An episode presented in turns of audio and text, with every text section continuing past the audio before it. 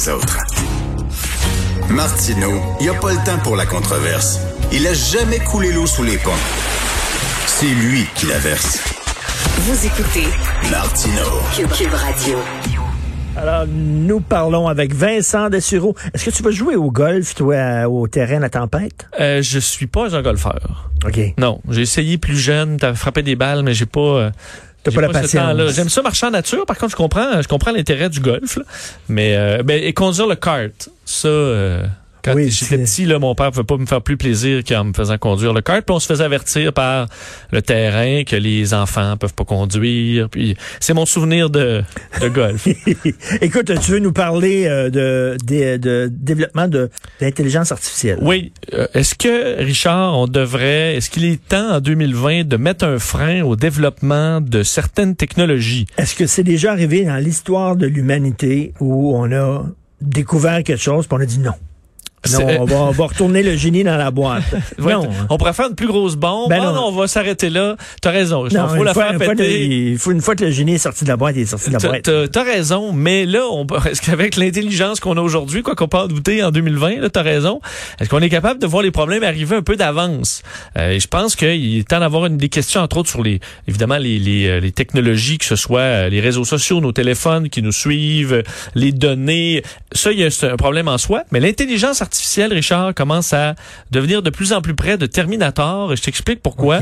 Dans la journée d'hier avait lieu aux États-Unis une compétition euh, entre un pilote de chasse et un pilote de chasse de F-16 et une intelligence artificielle de combat aérien. Euh, c'est DARPA qui fait ça, qui est un, bon, une organisation qui, qui développe des technologies militaires, mais qui peuvent être- se transférer au monde civil aussi. Et eux avaient organisé une grande compétition entre huit entreprises expertes dans les algorithmes et l'intelligence artificielle qui leur ont demandé de faire des pilotes de chasse euh, par ordinateur. Alors, il y a plusieurs entreprises qui se sont affrontées dans les derniers jours, dont Lockheed Martin, donc des gros, certains géants là, de l'armement et d'autres plus petits joueurs. Finalement, c'est une entreprise qui a gagné de Californie, Aaron System, qui fait dans les algorithmes et autres. Et là, la compagnie gagnante avait la chance hier de combattre dans un, un, un cinq, un- donc cinq combats aériens contre un pilote de chasse réel. Mais des, combats aériens virtuels. virtuel dans un simulateur, disons. Alors le, le pilote est dans un simulateur et l'ordinateur, ben lui gère son, son son simulateur aussi. Et on fait des combats aériens. En fait, chaque F-16 part côte à côte, chacun dans un sens différent. Et là, ça part. Et là, l'objectif étant, avec seulement les les les, les, mitraillettes, là, de s'abattre l'un ou l'autre. Oui. Et le pilote s'appelle Banger. C'est un instructeur de vol. Là. Il se fait pas mieux en termes de pilote de chasse. Et pour la première fois dans l'histoire, eh bien, l'ordinateur a gagné, non pas une fois, mais les cinq combats aériens contre le pilote expérimenté. Écoute, on est loin de l'époque où euh, il y avait euh, une compétition d'échecs là, entre Oui. Kasparov et euh, une machine, des un ordinateur, des Blue. Écoute, là, c'est c'est des, c'est des combats aériens. C'est que là, on se rapproche de cette peur-là, évidemment, que certains ont, que lorsque l'intelligence Mais- artificielle aura atteint l'intelligence pour se retourner contre son créateur, ben, elle pourra nous détruire. Mais, mais, attends une minute, mais le, le- le bon côté des choses, C'est quoi? c'est qu'on pourrait, mettons, euh, s'il y a une guerre, malheureusement, il va en avoir des guerres. Est Là- juste... Non, mais c'est rien que des robots que t'enverrais, il n'y aurait pas de perte humaine? Ben, on peut même la faire par Internet, la guerre. Ben oui. Dans ce cas-là, tes drones, drones, euh, ouais, tes, tes algorithmes contre les nôtres et il y a personne de mort. Tu, tu, c'est- t'as une bonne- tu poses une bonne question. Le pilote, par contre, pour te rassurer un peu, s'est amélioré au fil des combats. Il explique que euh, une des choses qui l'a étonné, c'est la capacité là, instantanée de ciblage de l'ordinateur, évidemment, qui n'a pas de défaut au niveau du calcul. Au niveau des stratégies, là, un pilote peut être plus créatif.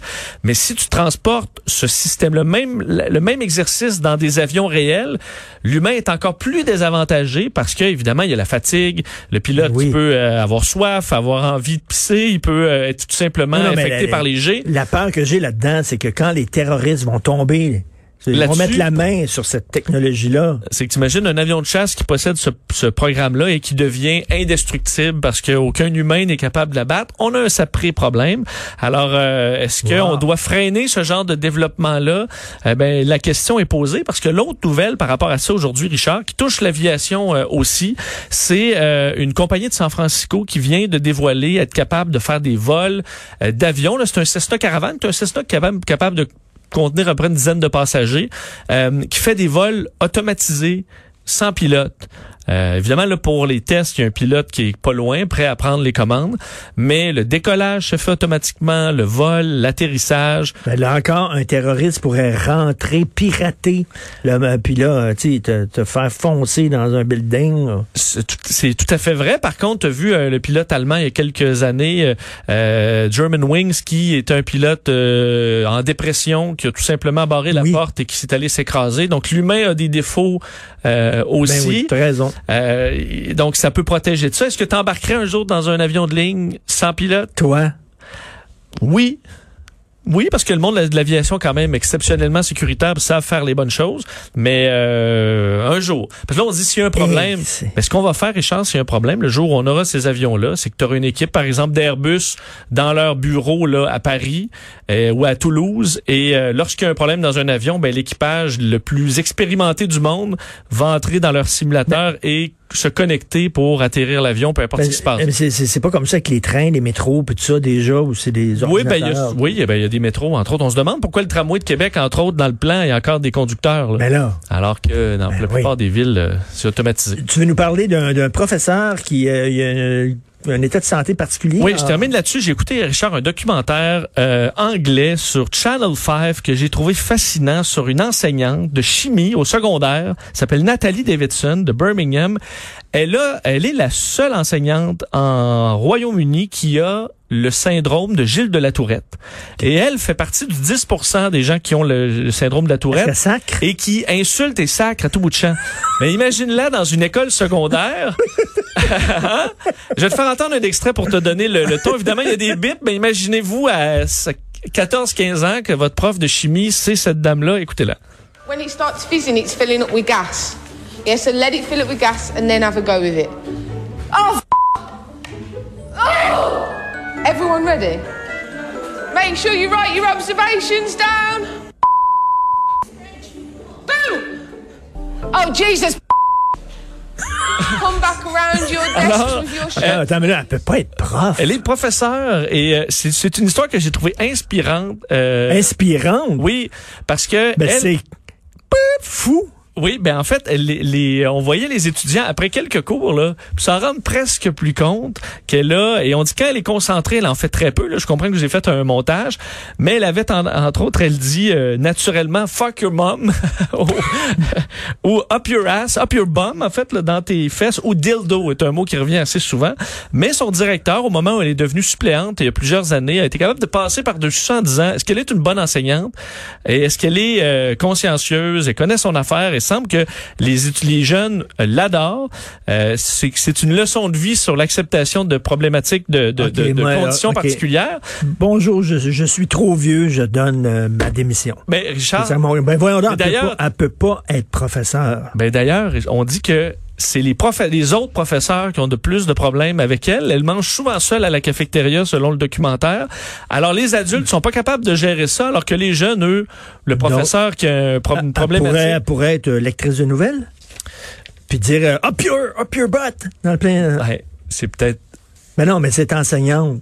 Ce serait quand ça. même divertissant. mais Alors on- aujourd'hui, au port de Montréal, fuck you! Oui. A- Mais. Richard, pourquoi pas?